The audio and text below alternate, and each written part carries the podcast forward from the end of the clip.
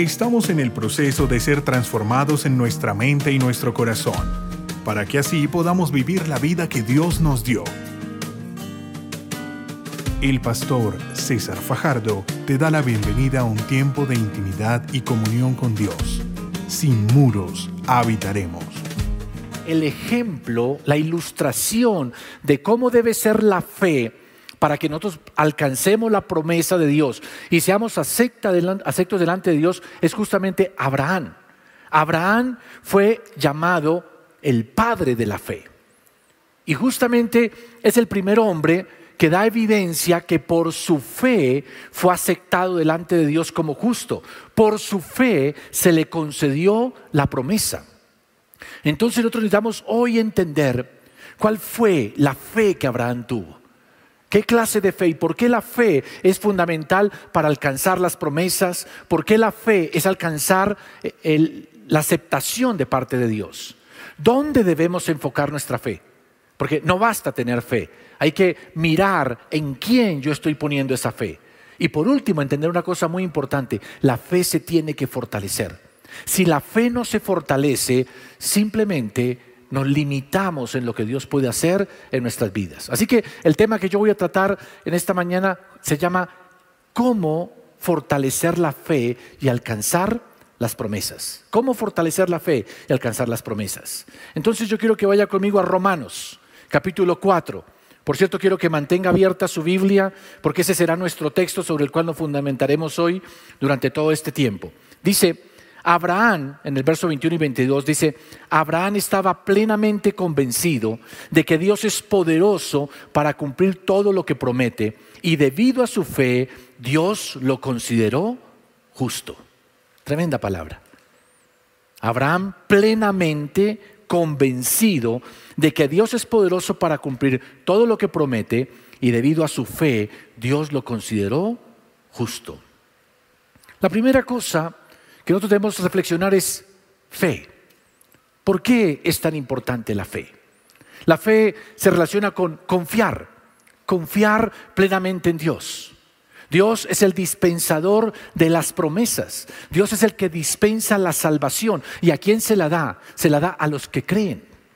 Porque hay dos formas en que la Biblia plantea de que usted puede obtener la bendición de Dios. La primera es a través de la obediencia o de guardar la ley. Por eso todo el Antiguo Testamento, especialmente el libro de Pentateuco, todo lo que tiene que ver con números, levíticos, deuteronomio, hace un énfasis en que el pueblo de Israel sería bendecido si guardaba todos los mandamientos. Todos los mandamientos. Entonces, ¿Cómo sería el pueblo de Dios si guardaba cada uno de los mandamientos? ¿Cómo tendría su salvación si guardaba cada uno de los mandamientos? ¿Cómo sería defendido, rescatado del poder del enemigo si guardaba cada uno de los mandamientos? Pero cuando leemos toda la Biblia nos damos cuenta simplemente de una cosa. Es imposible salvarnos a través de la ley. Porque nadie puede guardar todos los mandamientos de la ley sin faltar en ninguno. Con solamente que falte uno, ya perdiste el año. Ya no puedes entrar en la dimensión de salvación porque ya ofendiste o quebrantaste la ley de Dios y por lo tanto estás por fuera. Algunos preguntan, entonces, ¿para qué está la ley ahí si no salva? La ley está ahí para simplemente concientizarnos de que nosotros sin Dios nada podemos hacer nos concientiza simplemente de que en nuestra propia capacidad no podemos, no tenemos maneras de alcanzar las promesas de Dios ni la aceptación de Dios. La ley cumple un propósito muy importante y es hacernos conscientes que el único camino que nos queda para alcanzar la promesa de Dios y ser bendecidos por Dios, entonces es confiar en Dios, es decir, la fe en vista de que ninguno puede cumplir todos los mandamientos exactamente como lo dice la Biblia, entonces todos se hacen pecadores. Entonces, ¿cómo los pecadores pueden ser salvados y rescatados? Por la fe, por empezar a creer en Dios, a confiar en el Señor. Y por eso la fe toma esa relevancia, donde todo el mensaje del Evangelio es, cree y serás salvo. Cree y serás perdonado. Por eso Dios le habla desde Génesis 17, le dice a Abraham, Le dice, usted va a ser perdonado, va a ser aceptado, no por lo bueno que usted sea, sino si usted confía plenamente en mí. Por eso, cuando vamos a, quiero que vaya rápidamente ahí en el mismo capítulo 4, dice en el verso 3, pues la escritura nos dice, Abraham creyó a Dios y Dios lo consideró justo debido a su fe. ¿Por qué fue considerado justo Abraham? No los escuché. ¿Por qué fue considerado justo Abraham? Debido a que era bueno, a que no se equivocaba, a que era una buena persona. ¿Sí o no? ¿Sí fue por esa razón? ¿Cuál fue la razón? Porque creyó. Porque creyó. Entonces mi punto aquí es que usted tiene que entender que usted no va a recibir bendición de Dios, no va a tener su salvación, Dios no le va a cumplir a sus promesas porque usted es bueno. Sáquese eso de la cabeza, sáqueselo. Usted no es bueno. Dice la Biblia que por cuanto un hombre pecó, todos pecaron y todos quedaron destituidos de la gloria de Dios. Y cuando la Biblia dice todos es, todos. Eso lo incluye a usted y a mí, somos destituidos. Pero entonces el Señor plantea una forma de nuestra salvación, una forma en que las promesas se hacen realidad y es la fe. Entonces Abraham le dice, tú eres aceptado, tú eres perdonado, tú eres hecho bendición porque confiaste en mí. No porque fuiste bueno, porque confiaste.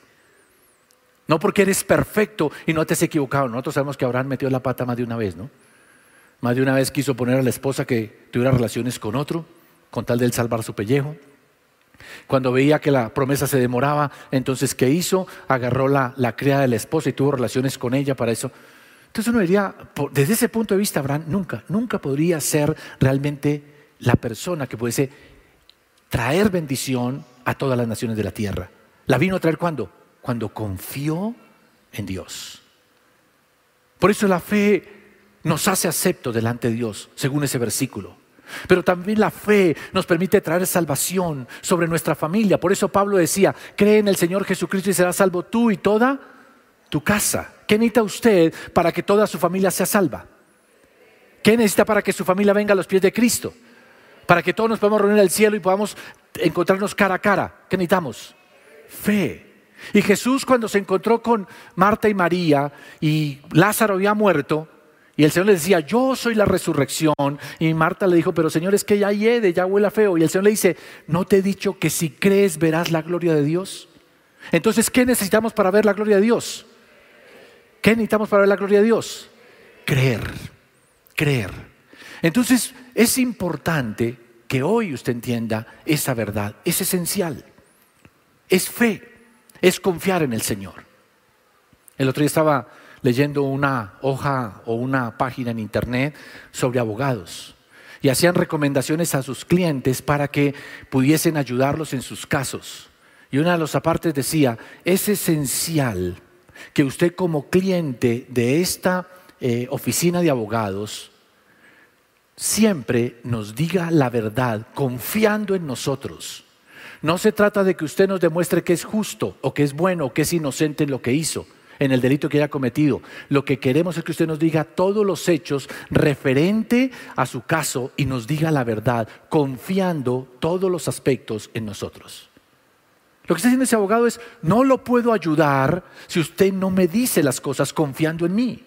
No puedo defenderlo en su caso si usted no me cuenta todo exactamente porque confía en mí. El abogado está diciendo, yo ayudo si usted confía en mí. Y es exactamente el mismo mensaje que el Señor nos da. Tú quieres la salvación, tú quieres ser liberado, tú quieres ser sanado, quieres ser restaurado, quieres tener la vida eterna. ¿Qué necesitas? ¿Qué necesitas? Creer plenamente en el Señor. Y cuando alguien confía en Dios como lo hizo Abraham, entonces ahí el Señor puede intervenir, bendecir, restaurar, porque la fe es el único camino que tenemos para alcanzar la promesa de Dios. ¿Estamos claros o no estamos claros? Ok, ahora, ya sabiendo usted que la fe es lo esencial para esto, ahora viene el siguiente aspecto. ¿En quién ponemos esa fe? Porque podemos decir, yo creo. Y mucha gente dice, no, yo creo en mi jefe, yo creo en mi médico, yo, tengo, yo creo que las cosas van a salir bien. Eso es fe es creer lo que todavía no ha ocurrido va a ocurrir de determinada manera. La fe tiene que ver con eso. Pero es importante que nosotros entendamos que la fe que salva, la fe que cumple promesas, es aquella fe que se ha puesto en Dios. Se ha puesto en Dios.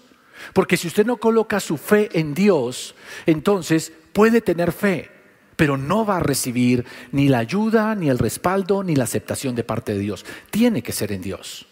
Por eso quiero que vaya conmigo ahí dentro de Romanos capítulo 4. Dice en el verso 17, a eso se refieren las escrituras cuando citan lo que Dios le dijo. Te hice padre de muchas naciones. Eso sucedió, póngale bien cuidado, eso sucedió porque Abraham creyó en el Dios que da vida a los muertos y crea las cosas nuevas de la nada.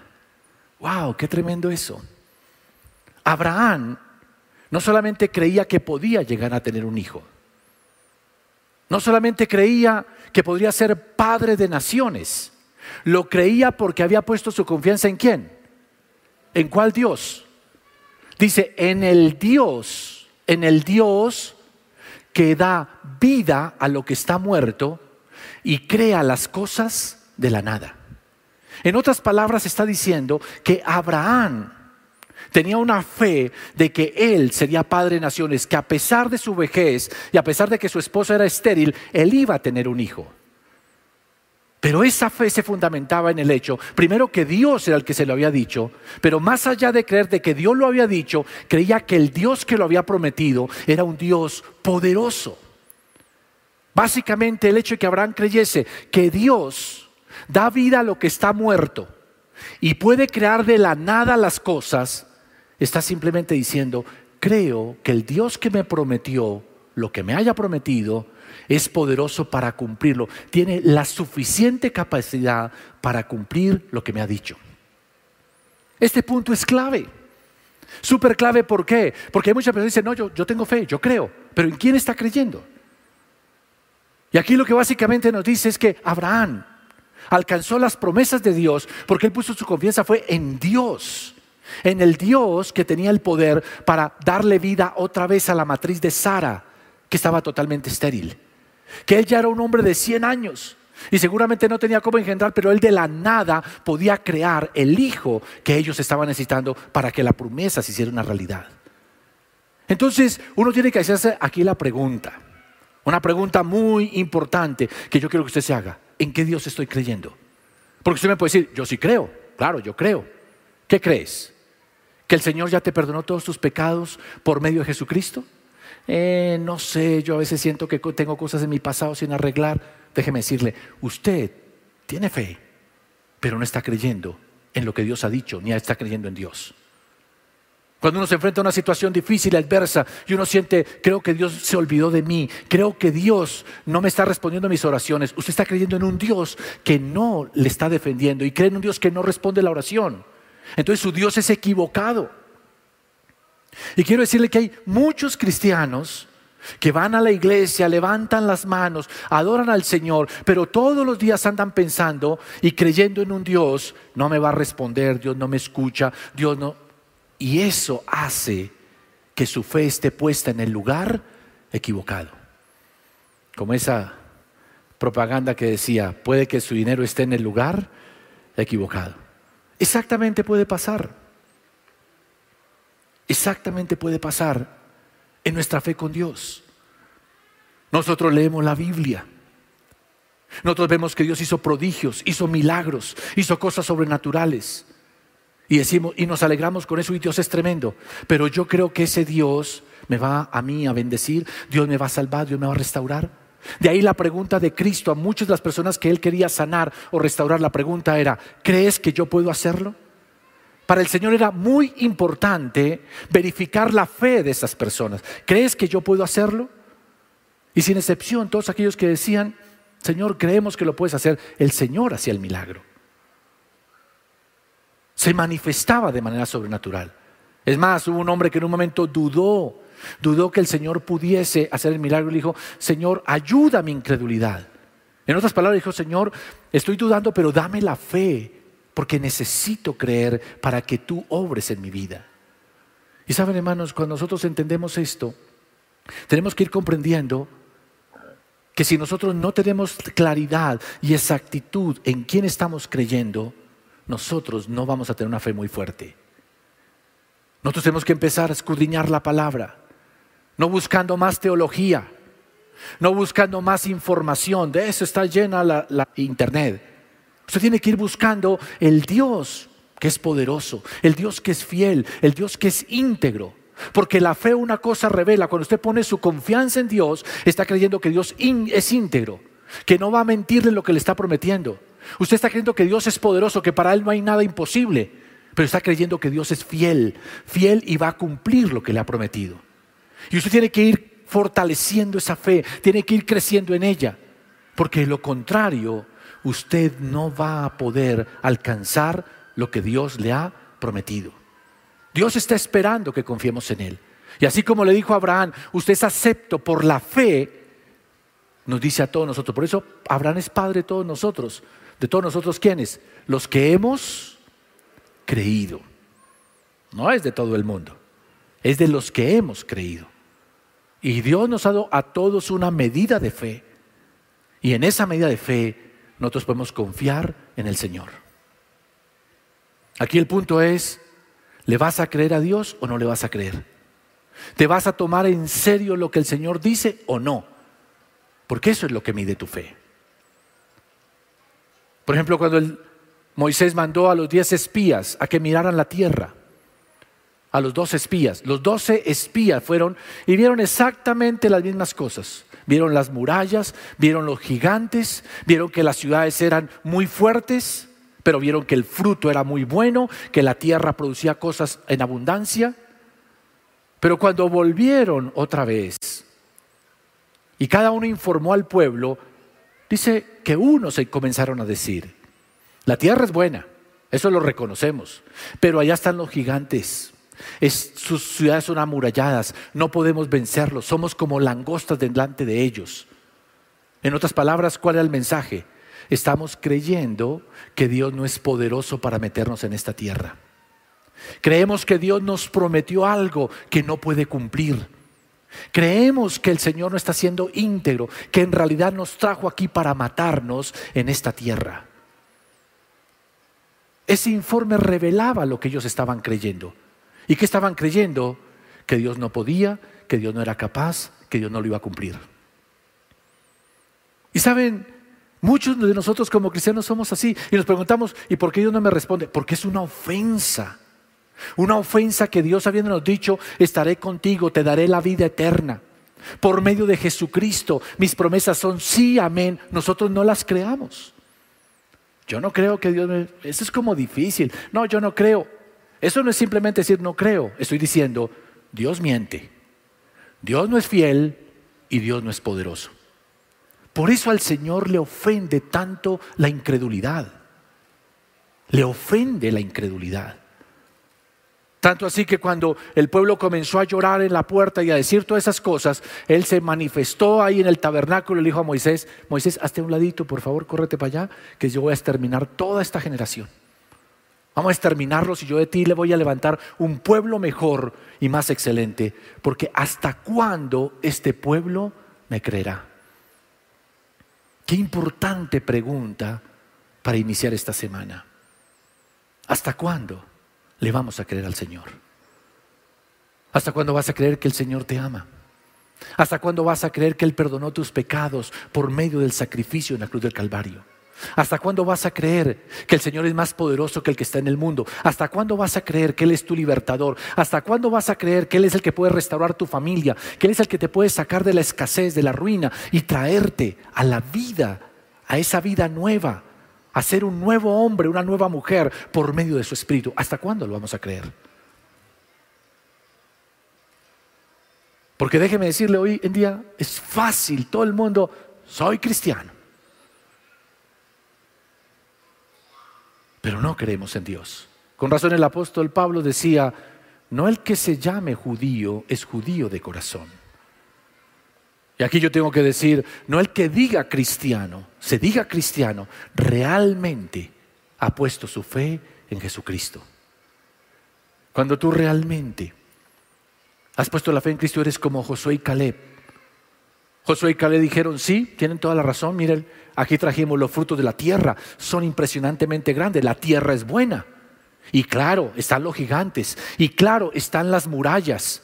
Y claro, es difícil conquistar esta tierra, pero es que no somos nosotros. El Señor irá delante de nosotros, Él peleará por nosotros, Él tiene el poder, Él es fiel, no miente y cumplirá sus promesas. Nosotros podemos devorar esa tierra, conquistarla, porque los comeremos como pan. ¿Por qué? Porque Josué y Caleb confiaron en el poder y en la fuerza del Señor Jesucristo para vencer y tomar la tierra. Confiaron. Y eso es lo que yo te digo hoy a ti. Necesitamos volvernos a esa fe que confía de todo nuestro corazón. ¿Por qué? Porque el que lo ha prometido es poderoso para cumplir.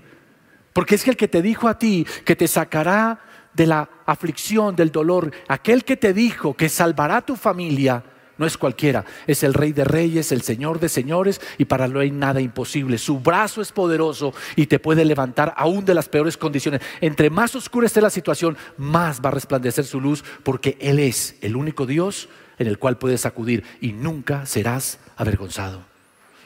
¿Cuánto lo pueden creer de corazón?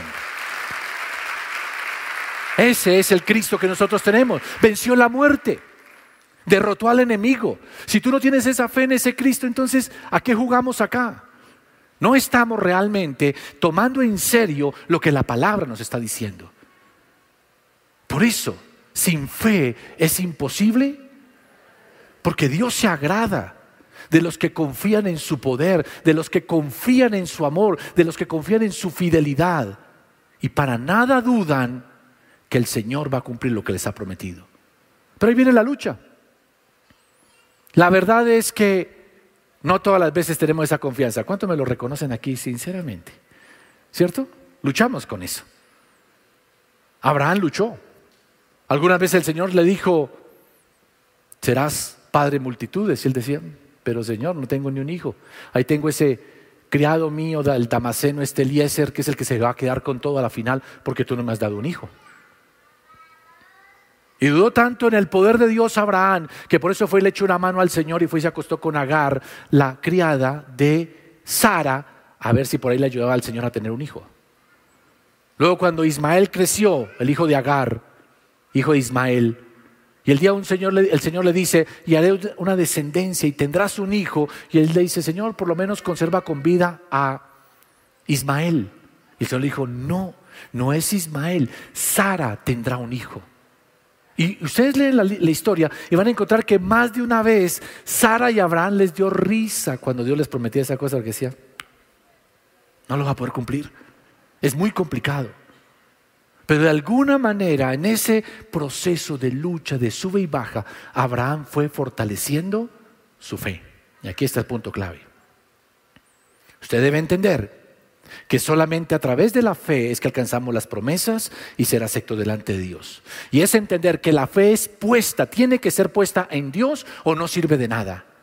Pero que esa fe se tiene que ir fortaleciendo. Por eso quiero que lea conmigo en Romanos capítulo 4, el verso que estamos tratando, el pasaje que estamos tratando.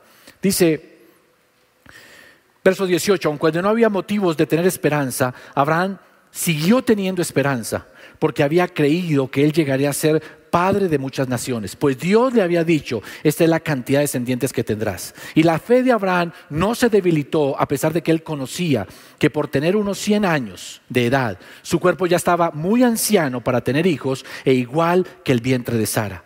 Abraham siempre creyó a la promesa de Dios sin vacilar. De hecho, se fortaleció su fe aún más y así le dio gloria a Dios. Y Abraham estaba plenamente convencido de que Dios es poderoso para cumplir todo lo que promete.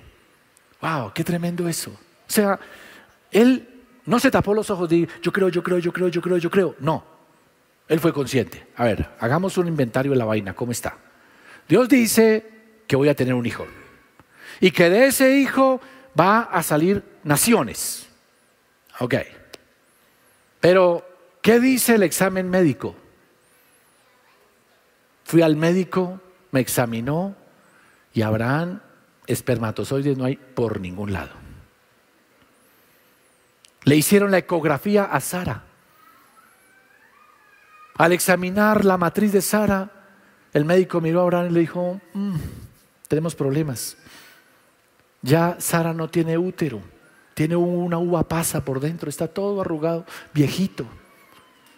No hay formas de que ustedes puedan tener hijos. Descártenlo.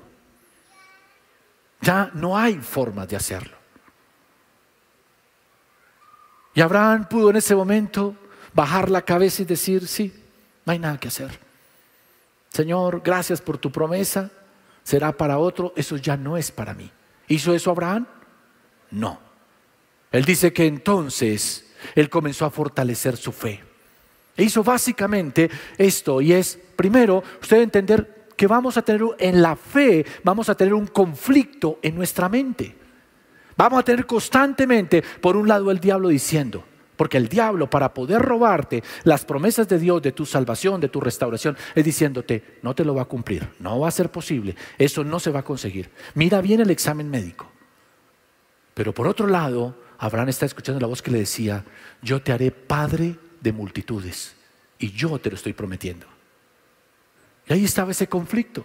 Había mañanas en que Abraham se levantaba, Señor, hoy es mi día, hoy voy a tener ese hijo porque tú estás conmigo, porque... Y al otro día, Señor, nada, no pasó nada, ¿qué pasó aquí, Señor? Nada que me responde. Mira, no, yo no creo que eso vaya a pasar.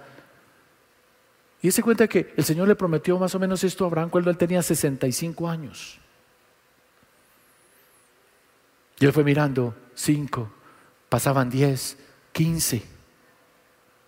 Y él pudo haber dicho, ya no hay posibilidad. Entre más pasaba el tiempo, menos probabilidades había.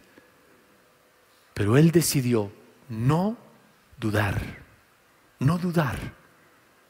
Buscó la forma de estar plenamente convencido.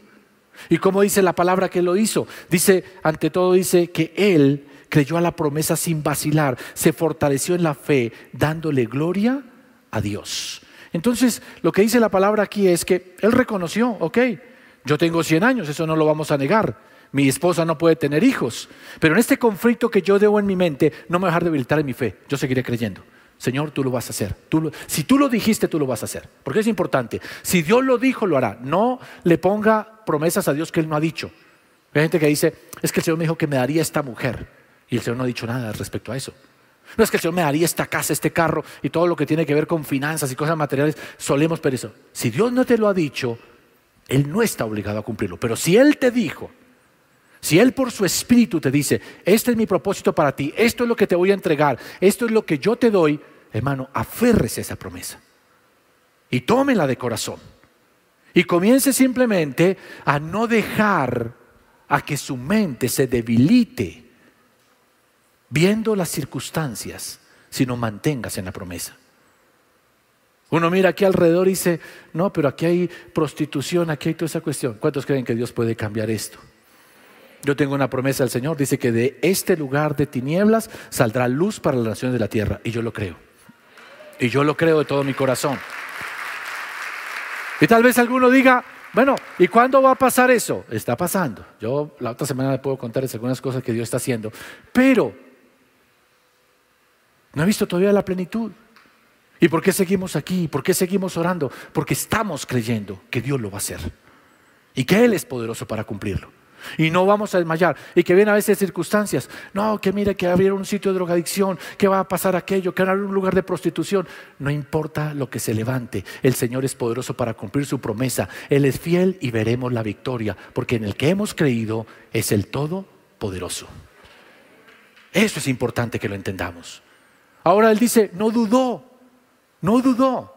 Dudar significa dividir la mente. ¿Será que sí? ¿Será que no? Usted ya está perdiendo. Fe significa mantenerse. Dios lo va a hacer, Dios es poderoso. ¿Cómo mantiene usted constantemente sin que su mente dude? Dándole gloria a Dios todo el tiempo. Yo te glorifico, Señor, porque tú eres el Dios Todopoderoso. Tú das vida a lo que está muerto. Tú, Señor, allí donde hay escasez traerás abundancia. Allí donde reina la perdición y la muerte, tú traerás salvación. Señor, tú que ves la oscuridad, hará resplandecer luz. Y lo creemos. Y, la medida en que tú vas glorificando, y gracias Señor por el poder, gracias porque tú, salvas, gracias porque tú restauras, ¿qué ocurre? Te vas llenando.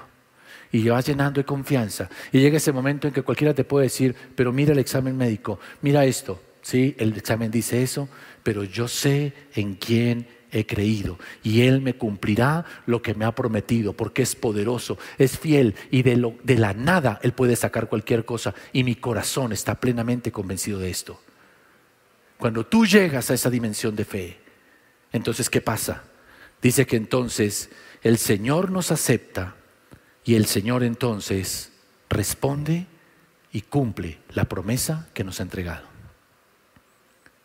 Yo no sé cuál sea tu lucha, tu conflicto. Yo no sé cuál es la batalla interior que tú llevas, pero sé que todos estamos llevando, teniendo una batalla en la fe. Y simplemente lo que necesitas llevarte hoy en tu corazón y ojalá escribirlo y enmarcarlo con letras doradas y todo eso y que nunca lo olvides es, el Señor te ha dado la promesa para tu salvación, para tu restauración y para levantarte. ¿Qué necesita el Señor para cumplir esa promesa?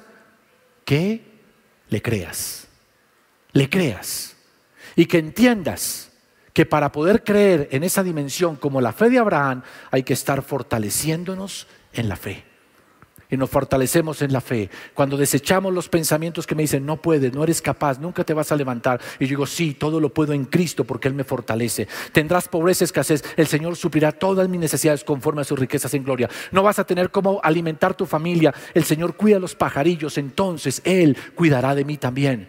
Te hundirás en la ruina, en la escasez, el Señor suplirá mis necesidades. El enemigo es más poderoso y te va a derrotar. El que está conmigo es más poderoso que el que está en el mundo y en Cristo Jesús soy más que vencedor. En esa batalla de levantar las manos y decir, Señor, te glorifico, te exalto porque estás conmigo, me darás la victoria y hasta que quedes lleno de fe, y ahí el Señor entrará y te sorprenderá. Y como dice al final, te reirás. Por eso Isaac se llama risa, porque en toda esa batalla espiritual se mantuvo Abraham en la fe.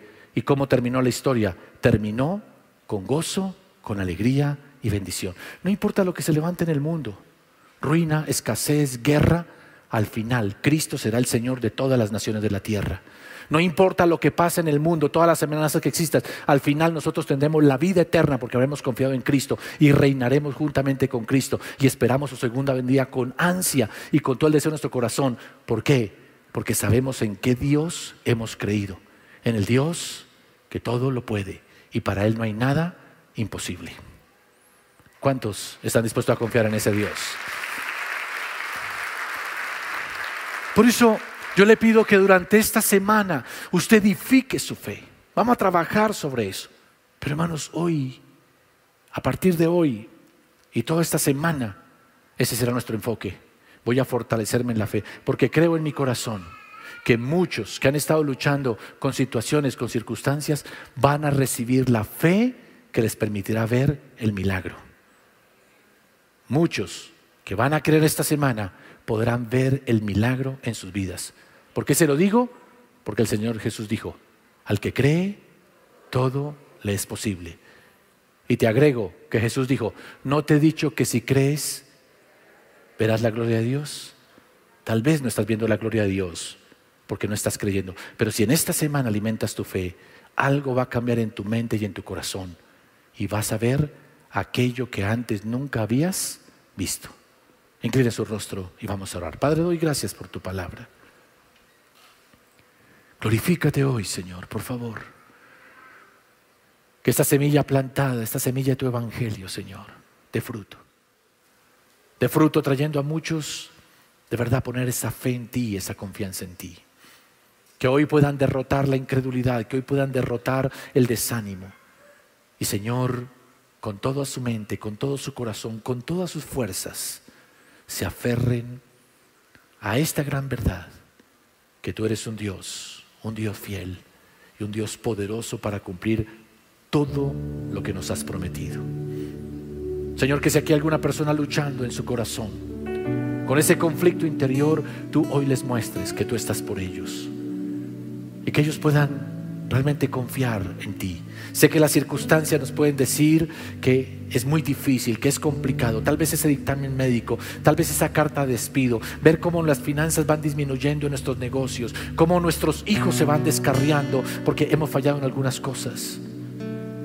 Pero que hoy, Señor, de todo nuestro ser decidamos, voy a desechar lo que me hace dudar y voy a creer que el Dios Todopoderoso, el que se entregó por mí en la cruz del Calvario, si dio su vida por mí, cuanto más no me dará todas las cosas. Por eso decido poner, dígale eso al Señor hoy, decido poner mi confianza en ti en este día. Y quiero que en voz alta y bien fuerte diga conmigo, Señor Jesús, bien fuerte, Señor Jesús, en este día yo decido en mi corazón poner mi confianza en ti. La fe que tú me has dado, la pongo en ti para creer que eres el Dios Todopoderoso, poderoso para salvarme, poderoso para perdonarme, poderoso Señor para darme la vida eterna. A ti, Señor Jesús, te recibo en mi corazón como mi Señor y mi Salvador. Si deseas conocer más sobre nuestro ministerio, ingresa a sinmuros.org y recuerda seguir a César Fajardo en Instagram y Twitter como arroba César Fajardo SM.